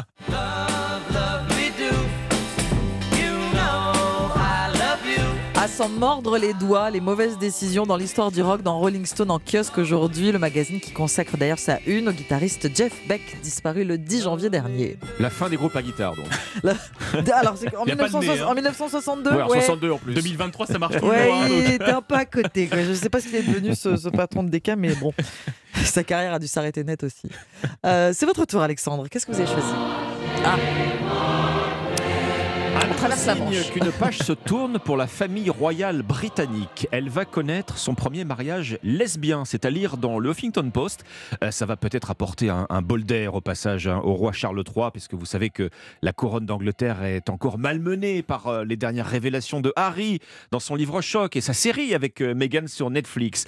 Eh bien, euh, Hélène Lasselle, qui est donc euh, mentionnée par le Huffington Post, est une cousine euh, de Charles III. Elle a Mhm. 28 ans. Mhm. Et elle va donc épouser sa partenaire Chantel McPherson. Elle a annoncé la bonne nouvelle euh, il y a quelques jours tout juste sur son compte Instagram avec une photo d'elle et de sa fiancée sur la plage. Alors vous- cette photo, vous ne pourrez pas la voir parce que depuis, pour protéger son intimité, elle a décidé de, de passer son Instagram, En son privé. compte Instagram en privé. hein, depuis qu'elle a annoncé cette nouvelle qui est largement relayée dans la presse euh, et qui la met sans doute sous les projecteurs euh, brutalement parce que dans l'ordre protocolaire de la famille royale britannique, bah, c'est vrai qu'elle est loin d'être au premier plan. hein. Cette cousine de Charles III, elle est considérée seulement comme la 74e Ah oui, dans oui. l'ordre de succession à la couronne. Donc vous voyez que ça la place pas sous Mhm. les projecteurs a priori. Dans une vie antérieure, elle a déjà été mariée à un homme avec Mhm. qui elle a deux enfants. Il s'agit donc bien du, du premier mariage lesbien hein, pour la famille royale d'Angleterre, mais c'est pas le premier couple Ah de oui, même oui. sexe à, à se dire oui. Vous vous souvenez peut-être euh, qu'en 2018, il y a cinq ans hein, quasiment, un cousin de la reine d'Angleterre, cette fois-ci Lord Oui. euh, Mountbatten, s'était marié avec son partenaire James Coyle. Une absence à l'époque avait été ô combien remarquée euh, à la cérémonie. Elisabeth II ne s'était pas rendue à ce mariage. Alors il y a toujours Alors. des surprises, hein. Il y a toujours des coups de théâtre hein, dans cette famille royale, vous le savez. Pour les festivités du couronnement du roi Charles III qui nous attendent le 6 mai prochain, on ne sait pas euh, justement si Harry et Meghan seront présents.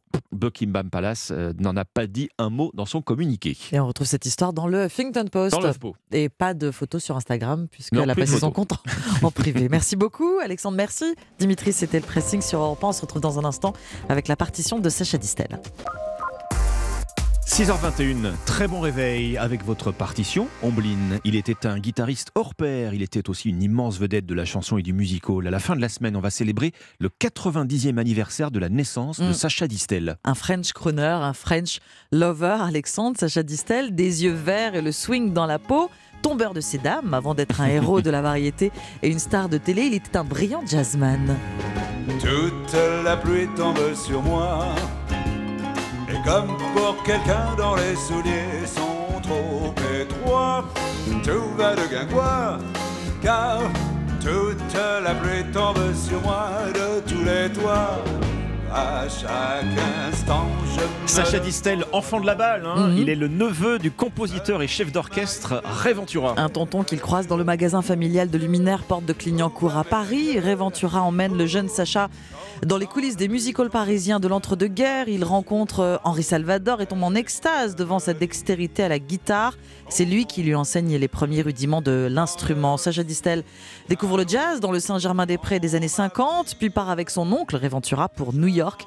Où il fréquente des boîtes de jazz de Manhattan. À son retour en France, il est consacré meilleur guitariste de jazz français par la presse spécialisée. Une idylle avec Juliette Gréco, qui l'accompagne euh, à la guitare, et puis avec Jeanne Moreau. Oui, avant d'être l'amant de Brigitte Bardot. Ce sont ses conquêtes qui rendent Sacha Distel populaire et non plus ses talents de musicien et guitariste. Quand son entourage l'encourage enfin à chanter, il s'inspire de l'histoire d'une jeune fille qui vend des pêches et des cerises. Il raconte avec Scooby-Doo l'image du playboy chevalier servant a laissé la place à celle du chanteur à succès.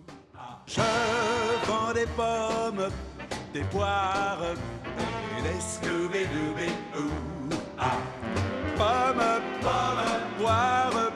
et des Scooby-Dooby-Doo. Ah. Scooby-Doo, en pleine folie, euh, yéyé, Omblin, euh, Sacha Distel devient une vedette de la variété, mais il continue de jouer du jazz avec ses copains. Oui, même si le jazz à l'époque, hein, dit-il, ça n'intéresse que les initiés. C'est la télévision qui va véritablement le mettre sur orbite. C'est grâce au duo vedette du petit écran Mariti Gilbert Carpentier. Après un voyage aux États-Unis, les Carpentiers ramènent dans leur bagage le concept d'une émission animée par un chanteur et comédien entouré d'artistes célèbres. Un show avec smoking, sketch et chansons. Sacha Distel est choisi pour être le Dean Martin de chez nous. Le Sacha Show va égayer les soirées des foyers français cinq fois par an pendant dix ans. Pas toujours évident à dire le Sacha Show. Le Sacha hein. Show.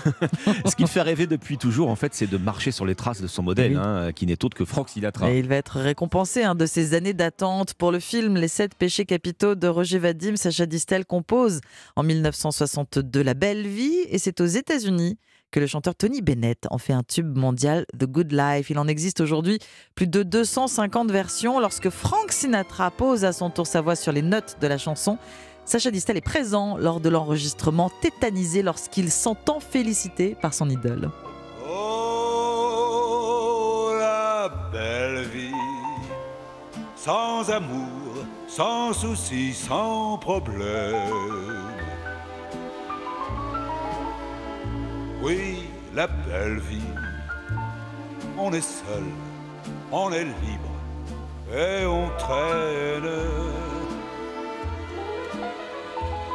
On s'amuse à passer sans peur du lendemain. Des nuits blanches qui se penchent sur les petits matins. Mais la belle vie, sans amour, sans souci, sans problème. Oui, la belle vie, on s'en lasse, on est triste et on traîne. La belle vie de Sacha Distel en 1962, nous célébrerons dimanche, le 29 janvier, le 90e anniversaire de sa naissance. Merci Ombline. La belle vie avec Europe 1 6h25. Très bon réveil à tous. À suivre euh, l'interview écho. On va se rapprocher de la station-service où le plein d'essence à nouveau vous brûle les doigts, vous le savez. Alors il y a plusieurs raisons à cela. L'économiste Anne-Sophie Alsif vous dira aussi espérer une décrue dans le courant de l'année. On parlera également de la ruée sur le super-éthanol, euh, carburant beaucoup moins cher. Il fait une percée record. Rendez-vous à 6h40. Rendez-vous juste après avec la rue de presse internationale et l'innovation avec Anissé Mbida, un pare-brise pour ne plus être aveuglé par les lumières les plus fortes. A tout de suite. Europe Matin. Alexandre Lemaire et Amblin Roche. Large mobilisation en vue contre la réforme des retraites le 31 janvier. Grève des cheminots envisagée les 7 et 8 février. D'ici là, le gouvernement tente de convaincre en allant sur le terrain. Qui a saboté les, câbles électriques Gare de l'Est à Paris? Enquête en cours et grande pagaille sur les rails. Retour très lent à la normale ce matin. Berlin envoie des chars en Ukraine. Confirmation attendue à 13h tout à l'heure par la voix du chancelier Olaf Scholz. Et puis euh, France-Allemagne à l'affiche du championnat du monde de handball en Pologne. Les Bleus invaincus mais méfiants face à une équipe allemande déterminée. Europe Europe 1. Le journal de 6h30, Fanny Marceau. Bonjour Fanny. Bonjour Alexandre, bonjour à tous. Cette question ce matin, quelle mobilisation des syndicats le 31 janvier prochain contre la retraite à 64 ans? Eh bien, on en sait un peu plus sur les secteurs qui manifesteront SNCF, transport urbain, les dockers, les raffineurs, les stations de ski et bien sûr les écoles. Les cheminots envisagent même d'aller plus loin avec une grève pour les 7 et 8 février prochains. Grève qui pourrait être reconductible toutes les 24 heures. Et le gouvernement le sait, l'avenir de la réforme va se jouer dans la rue. Et pour tenter d'apaiser les esprits, l'exécutif n'a qu'un mot à la bouche, la pédagogie. Expliquer le projet de loi pour convaincre les Français. Première réunion publique hier soir pour Gabriel Attal. Le ministre des Comptes publics s'est rendu dans l'Aube à Saint-Parès-les-Vaudes, petite commune rurale qui avait placé Marine Le Pen en tête au second tour de la présidentielle. Le reportage d'Europe 1 d'Arthur Delaborde. Convaincre les Français quasiment un par un dans cette petite salle communale au milieu d'une cinquantaine d'habitants, Gabriel Attal tente de répondre aux doutes ici sur l'index que le gouvernement veut créer pour pousser les entreprises à embaucher des seniors. Est-ce qu'il y aura euh, des pénalités, des choses comme ça? Ah, Aujourd'hui, a priori non, donc ça ne sert à rien. On sait qu'on a encore du progrès à faire en France pour améliorer l'emploi des seniors. Ça fait partie d'ailleurs des sujets de la réforme qu'on peut vraiment enrichir. Les propositions fusent, le ministre s'en réjouit, parfois avec humour. Ça part en grand débat national. Il y a aussi ceux qui, avec une forme de fatalité, se disent convaincus qu'il faut faire cette réforme tout en se demandant si le gouvernement sera en mesure d'aller au bout. Par rapport à la pression populaire, sur quel point vous n'allez pas rétro-pédaler? Je ne sais pas si on arrivera à convaincre tous les Français que c'est une bonne réforme. Ce que je sais en tout cas, c'est qu'on a besoin de réformer notre système pour lui permettre de tenir. À l'image de Gabriel Attal, tous les ministres sont invités à aller sur le terrain, mais si cela ne suffit pas, prédit un conseiller, c'est Emmanuel Macron qui devra lui-même mettre les mains dans le cambouis. Arthur Delaborde. À la gare de l'Est, à Paris, le trafic doit reprendre ce matin, mais il est toujours très perturbé. Oui, un TGV sur 3, un Transilien sur 2 sur la ligne P, conséquence de l'incendie d'une cinquantaine de câbles électriques dans la nuit de lundi à mardi en Seine-et-Marne. Le ministre des Transports Clément Beaune dénonce un acte de vandalisme odieux qui doit être condamné. SNCF Réseau a porté plainte. 6h33 sur Europe 1 avec cette première en France. Dans les Yvelines, deux centres de santé de Trappes et du Blanc-Ménil ont été déconventionnés de la sécurité sociale. L'assurance maladie a porté plainte pour escroquerie, examen superflu, double facturation. 120 autres centres seraient dans le viseur de la CGSS pour les mêmes raisons. Pour le docteur Fabrice Giraud, directeur du centre municipal de santé d'Aubervilliers, c'est le revers de la médaille des centres de santé destinés à combler les trous des déserts médicaux. On peut s'inquiéter euh, de la multiplication de centres euh, qui ont euh, un peu tous le même profil, à savoir des centres dentaires et ophtalmologiques qui ont ouvert leurs portes systématiquement dans des zones prioritaires politiques de la ville, déficitaires en termes de professionnels de santé, et qui se sont ouverts après la mise en place de mesures visant à favoriser l'accès aux soins et notamment le reste à charge zéro pour des patients pour un certain nombre de prothèses. Et donc, à partir du moment où vous êtes à 100% et qu'on vous propose une prothèse euh, pour laquelle vous n'aurez rien à payer, ben, le risque, c'est de ne pas faire très attention aux soins qu'on vous prodigue, qui correspondent pas forcément à vos besoins, mais qui rapportent davantage à celui qui le fait. C'est visiblement ce genre de public qui est visé par ces centres spécifiquement. Le docteur Fabrice Giraud au micro européen de Guillaume Dominguez. Dans l'actualité judiciaire également, le procès hier d'une expédition punitive à Roanne, dans la Loire. Le 20 octobre dernier, en pleine nuit, une petite fille de 6 ans aurait été agressée dans sa chambre par un mineur isolé d'origine guinéenne. Le lendemain, le père de la fillette et trois de ses voisins ont retrouvé l'adolescent et l'ont passé à tabac. Tous les quatre étaient jugés hier pour violence en réunion. David Montagnier, vous avez assisté à l'audience pour Europe 1. Oui, le père de famille et ses trois amis s'avancent d'un seul homme devant les juges du tribunal, vêtements sombres et baskets aux pieds. Ils répondent à tour de rôle aux questions de la présidente sur leur participation dans les violences, celles commises sur Babacar, ce mineur isolé de 16 ans. Et à l'évidence, c'est le père de la fillette qui entend endosser toute la responsabilité des coups portés à l'aide d'un manche à balai et un câble électrique trouvé dans sa maison. J'étais dans un état second, j'ai pété un câble, se justifie-t-il. Mais pour le procureur de la République, Abdelkrim Grini, cette chasse à l'homme et ce lynchage ne sont sont pas acceptables. Je n'ai pas caché euh, ma compréhension de, de, l'émotion de ce papa, de sa colère. Je suis moi aussi père de, famille, je suis moi aussi père d'une petite fillette de 8 ans. J'entends tout cela, je le comprends parfaitement, mais je considère aussi que euh, on ne peut pas exercer des violences euh, sur un auteur présumé, quelle que soit l'infraction que celui-ci aurait pu commettre plus de 24 heures après la commission des faits. Une peine d'un an de prison ferme et six mois avec sursis ont été requis contre le père de famille. Le tribunal a mis sa décision en délibéré au 7 mars prochain. David Montagnier du service police-justice d'Europe 1. Il est 6h35 euh, sur Europe 1. La pression internationale a-t-elle eu raison du chancelier allemand Olaf Scholz devrait annoncer la livraison d'une dizaine de chars Léopard 2 à l'Ukraine. Oui, alors que plusieurs responsables américains évoquaient hier la possibilité finalement d'envoyer des chars Abrams à Kiev, condition euh, qu'avait posée Olaf Scholz. Le chancelier allemand doit s'exprimer à la mi-journée devant la chambre basse du Parlement.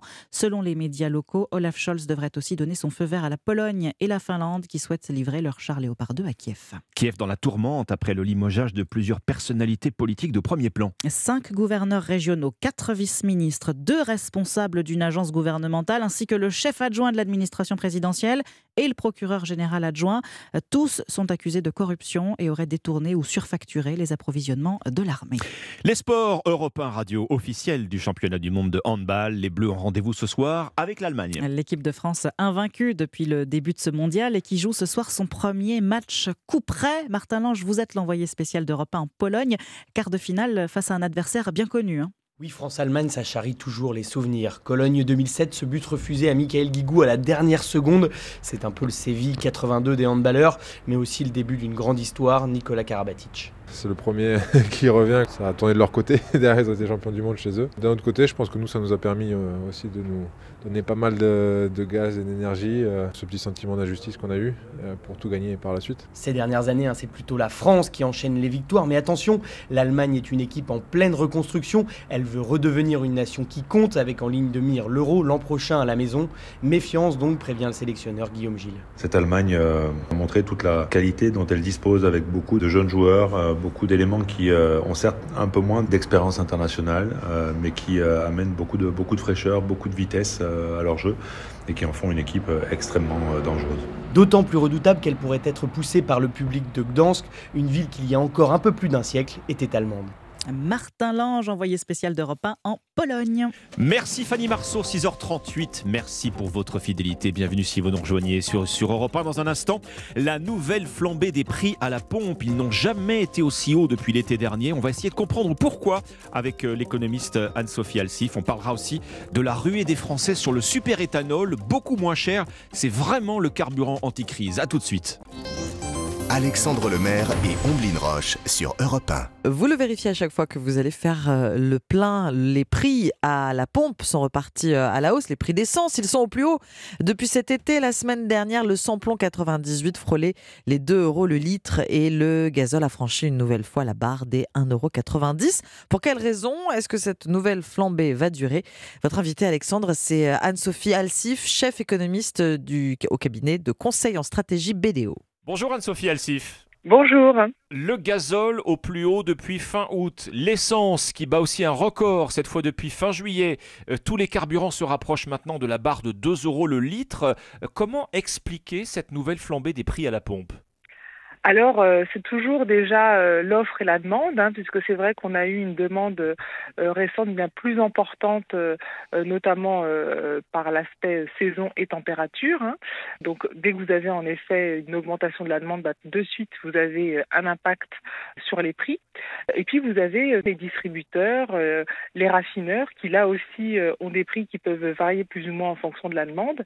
Et donc, globalement, en effet euh, un prix, on va dire, à la pompe qui a pu augmenter à cause de l'addition de ces différents prix. Vous évoquez la demande de pétrole qui augmente, en particulier, j'imagine, depuis que la Chine a mis fin à sa politique zéro Covid. Les Chinois sont à nouveau libres de leur mouvement. Ça, joue jusqu'à nous. Voilà, tout à fait. C'est vrai qu'il y a des fluctuations assez conjoncturelles, on le sait, sur le marché des matières premières. Et c'est vrai que depuis qu'il y a eu cette fin, on va dire, euh, donc de cette politique chinoise avec euh, l'idée maintenant de réouvrir, eh bien forcément, tout de suite, vous avez un impact sur les marchés puisqu'on anticipe qu'il y aura plus de demandes.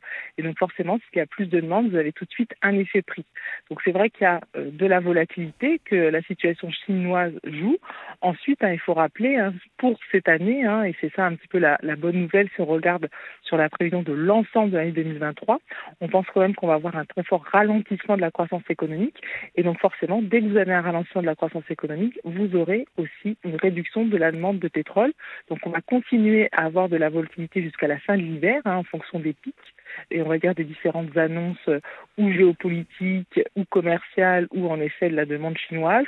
Mais globalement, on devrait avoir sur l'année 2023 un prix du baril baisse progressivement en raison du ralentissement de la croissance économique. Un prix du baril qui baisse, mais malgré tout, euh, ce qui arrive devant nous, c'est une nouvelle phase de l'embargo sur le pétrole russe. Hein. À partir du 5 février, les pays de l'Union européenne n'importeront plus les produits raffinés du, du pétrole russe, c'est-à-dire plus de diesel ni d'essence en provenance de Russie. Ça peut encore contribuer à faire gonfler les prix à la pompe.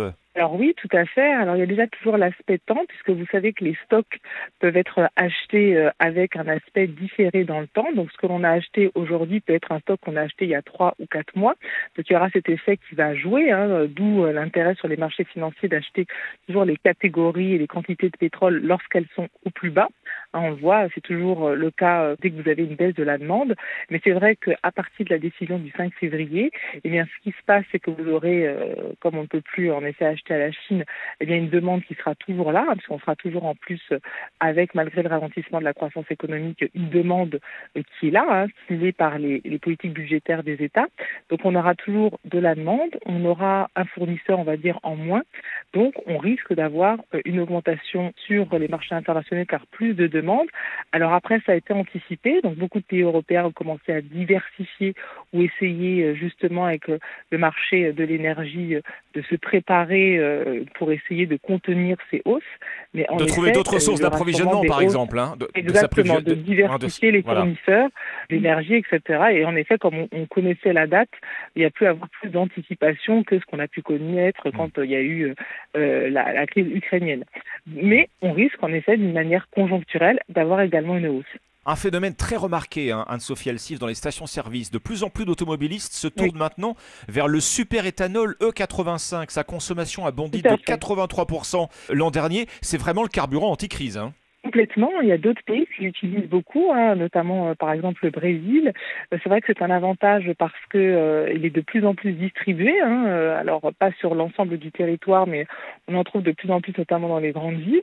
Donc c'est vrai qu'avec cette multiplication des points de distribution, bah, c'est plus facile pour le consommateur. Et puis également, hein, pour adapter votre véhicule, hein, ça peut nécessiter un petit investissement. Mais globalement, c'est vrai que c'est assez rentable puisque le prix à la pompe est beaucoup plus faible et en plus, c'est moins polluant. Donc c'est gagnant-gagnant. Le prix à la pompe, en effet, 1,10€ le litre, euh, il a beaucoup augmenté mm. ce super éthanol, mais euh, euh, ça reste évidemment nettement moins cher que les autres carburants. Comme vous le disiez, à moins d'avoir un, véhicule neuf flex fuel d'origine capable de rouler à toutes les essences, il faut équiper son véhicule d'un boîtier de conversion. C'est 800 euros pause comprise, mais une fois amorti, c'est vrai, c'est plusieurs centaines d'euros d'économie par an. Le gouvernement Anne-Sophie Alsif a mis en place un chèque carburant de 100 euros. Bruno Le Maire l'a précisé hier matin sur Europe 1. 3 millions de Français en ont fait la demande sur les 10 millions de Français éligibles. Est-ce que c'est une mesure efficace économiquement? Euh, efficace toujours, on va dire, à court terme pour essayer de limiter euh, l'impact sur le pouvoir d'achat des Français. C'est un chèque qui est ciblé, euh, donc c'est pas pour tout le monde. Donc là aussi, hein, dès que vous avez des mesures qui sont beaucoup plus ciblées et qui concernent les populations qui sont vraiment les plus impactées par la hausse des prix, bien c'est plus efficace. Donc là, il y a vraiment l'idée d'avoir un quoi qu'il en coûte beaucoup plus réduit, hein, bien sûr, en termes de coûts pour les finances publiques. Donc je dirais en ça que c'est une bonne chose. Après, on le sait, on attend quand même encore beaucoup de volatilité euh, les deux premiers trimestres donc de cette année. Donc il y aura encore des pics, hein, comme on l'a dit précédemment. Donc c'est vrai que 100 euros, c'est une aide, mais ce n'est pas ça qui va euh, sûrement euh, suffire pour compenser la part de pouvoir d'achat en raison des prix de l'énergie. Mais en tout cas, pour les personnes surtout qui roulent beaucoup, c'est non négligeable, en effet. Mmh, effectivement, Bercy a calculé que, que, ça représente une aide d'environ 10 euh, centimes par litre sur l'année pour quelqu'un qui, qui fait 12 euh, 000 km par an. Merci beaucoup, Anne-Sophie Alsif. Je rappelle que vous êtes euh, chef économiste au cabinet de conseil en stratégie BDO. Merci à vous. Merci à vous. Europe 1, il est 6h48. Europe Matin. Omblin Roche et Alexandre Lemaire. L'innovation avec Anissé Mbida. Bonjour Anissé. Bonjour Ombline, bonjour Alexandre. Bonjour Anissé. Bonjour à tous. L'innovation du jour pour éviter d'aveugler les automobilistes la nuit. Il s'agit d'un pare-brise qui bloque automatiquement les lumières les plus fortes. Ah oui, parce que ça, j'imagine que ça vous est Oh, tous plein arrivé. Entre ceux qui oublient leur plein phare, Eh oui. oubliez mon œil, ceux qui le font exprès, qui les allument pile quand ils vous croisent. Non Ah. seulement bah, c'est énervant, mais en plus ça peut être dangereux. Et puis il y a aussi, vous avez peut-être remarqué, il y a les, les 4x4, les SUV qui ont les phares qui sont beaucoup plus hauts aujourd'hui. Il y a les nouveaux phares au laser qui sont ultra brillants. Bref, il était urgent de trouver une solution. Eh bien, General Motors travaille sur un nouveau type de pare-brise qui va analyser l'intensité des phares des voitures que l'on croise, tout ça avec une caméra. Et si cette intensité dépasse un niveau hein, qu'on a fixé à l'avance, eh bien, il va atténuer uniquement aux endroits où ça va gêner le conducteur, là où passent les fameux phares du petit malin qui arrive en sens inverse. Bah, Est-ce que c'est le même principe que pour les rétroviseurs intérieurs, vous savez, ceux qui se teintent automatiquement? Oui, oui, oui, c'est ce qu'on appelle du verre électrochrome, c'est-à-dire un verre qui peut s'assombrir à la demande grâce à un, un courant électrique. Sauf que là, ça n'agit pas sur le pare-brise tout entier, mais seulement là où c'est nécessaire. Mm. hein. donc ça évite de baisser la luminosité sur l'ensemble de la vitre et donc de dégrader la vision, ce qui ne serait pas idéal en pleine nuit. L'autre avantage de cette technologie, c'est qu'elle peut dessiner n'importe quelle forme sur le pare-brise. Et du coup, bah, on peut s'en servir aussi comme un affichage tête haute et signaler des dangers, bah, par exemple directement dans le champ de vision, ou mieux, hein, afficher les informations du GPS directement sur le pare-brise. On pourrait montrer par exemple précisément la sortie du rond-point qu'on doit prendre. Ça, ça évite de quitter la route des yeux. Alors, je me demande, est-ce que ça pourrait fonctionner en plein jour aussi? Là, on parle plus des phares, mais par exemple, pour pas se faire éblouir par le soleil. Oui, oui, oui, oui. L'objectif, c'est vraiment d'être capable de filtrer tous les types de lumière dès que l'intensité dépasse un certain seuil, dès qu'elles deviennent aveuglantes, par exemple. Et donc, euh, ça pourrait apporter à la fois plus de sécurité et plus de confort. Le problème, bah, c'est que c'est une option qui risque de coûter un peu cher. Mhm. Le pire, hein, c'est que le moindre petit caillou Ah oui. qui va faire un petit éclat sur le pare-brise, bah, c'est comme sur un écran. Il faudra tout changer. Ah oui. Le confort, la sécurité, bah, ça va coûter de plus en plus cher. Bon. Merci Anissé. Merci Anissé. Europe Matin. 6h50 sur Europe 1, le journal permanent, Alban Le Prince. Un an après le scandale dans les EHPAD Orpea, Victor Castanet, à l'origine des révélations, sort aujourd'hui une nouvelle version de son livre enquête Les Fossoyeurs. On apprend aussi ce matin que plusieurs familles vont porter plainte contre Domusville, le numéro 3 du secteur, pour maltraitance. NUPES et RN demandent un référendum sur la réforme des retraites alors que la grogne continue. À la SNCF, la CGT et Sudrail annoncent deux nouvelles journées de grève les 7 et 8 février. Gare de l'Est à Paris, le trafic est toujours très perturbé ce matin. Un TGV sur 3, un Transilien sur 2. Après le sabotage de plusieurs centaines de câbles dans un poste d'aiguillage hier matin, la SNCF annonce une plainte. Et puis le championnat du monde de handball, quart de finale ce soir, France-Allemagne, un match que vous pourrez suivre évidemment dans Europe 1 Sport, Europe 1 Radio officielle de la compétition. Nous devons aider le continent africain. to live with us the European dream. Good friend of Taiwan. Europe Matin. Votre revue de presse internationale sur Europe 1. Nous sommes d'abord en Chine ce matin. Bonjour, Sébastien Le Belzic. Bonjour. Les gros titres de la presse chinoise. Alors à la une de l'actualité en Chine, l'industrie automobile qui met le turbo. Le magazine Caixin nous apprend que la Chine est devenue le deuxième plus gros exportateur de voitures au monde, devant l'Allemagne, et juste derrière le Japon qu'elle pourrait très vite dépasser. Les exportations chinoises ont bondi de 54% l'an dernier pour atteindre plus de 3 millions de véhicules, précise le China Daily, qui rappelle que la Chine revient de très loin, hein, puisqu'elle n'exportait quasiment aucune voiture il y a encore 20 ans. Et c'est grâce au succès de l'électrique. La chaîne CCTV consacre ainsi une série de reportages à l'avance pris par la Chine dans ce domaine. On apprend que 40% des exportations chinoises de véhicules électriques ont été vendues en Europe en 2022.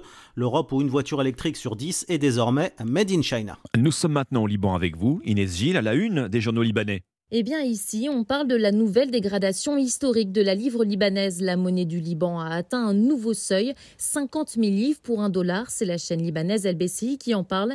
Depuis le début de la crise en 2019, la livre a perdu 97% de sa valeur par rapport à l'ancien taux officiel de 1500 livres pour un dollar, avec lequel le pays a vécu pendant plus de 20 ans, selon une analyse publiée par l'Orient Today. D'après le média en ligne Liban News, les autorités monétaires sont désormais dépassées par l'ampleur de la dégradation des conditions sociales et économiques actuelles. Cette situation, eh bien, elle pourrait amener à une nouvelle hausse importante des prix, y compris des produits de première nécessité qui ne font plus l'objet de subventions, comme le carburant ou le lait maternel. On s'envole enfin pour le Canada avec vous, Alexandre Lepoutre. De quoi parle la presse canadienne? Eh bien, d'un accord historique signé entre Ottawa et des communautés autochtones. Une entente de 2,8 milliards de dollars qui vise à indemniser les survivants des pensionnats. Les pensionnats, rappelle CBC, ce sont ces lieux que plus de 150 000 enfants autochtones ont fréquentés sur plus d'un siècle pour être assimilés. Cette nouvelle entente explique le devoir, c'est le résultat d'une action collective menée par 325 communautés autochtones. L'argent devrait aussi leur servir à protéger leur langue et leurs traditions ancestrales. Alors pour le média autochtone Windspeaker, c'est un pas dans la bonne direction, un moyen d'aider les premiers peuples à récupérer ce que le Canada leur a arraché. Mais selon Radio-Canada, la réparation est loin d'être atteinte, tant le traumatisme des pensionnats continue de se faire sentir sur plusieurs générations. Merci Alexandre Lepoutre, merci à nos correspondants. Très bon réveil à 6h54 sur Europe 1. Dans un instant, vous retrouvez Dimitri Pavlenko. A tout de suite. Europe Matin. Europe 1, il est 6h57. Excellente matinée avec nous. Et voici Dimitri Pavlenko. Bonjour Dimitri. Bonjour Alexandre Lemaire. Bonjour Ambline Roche. Bonjour.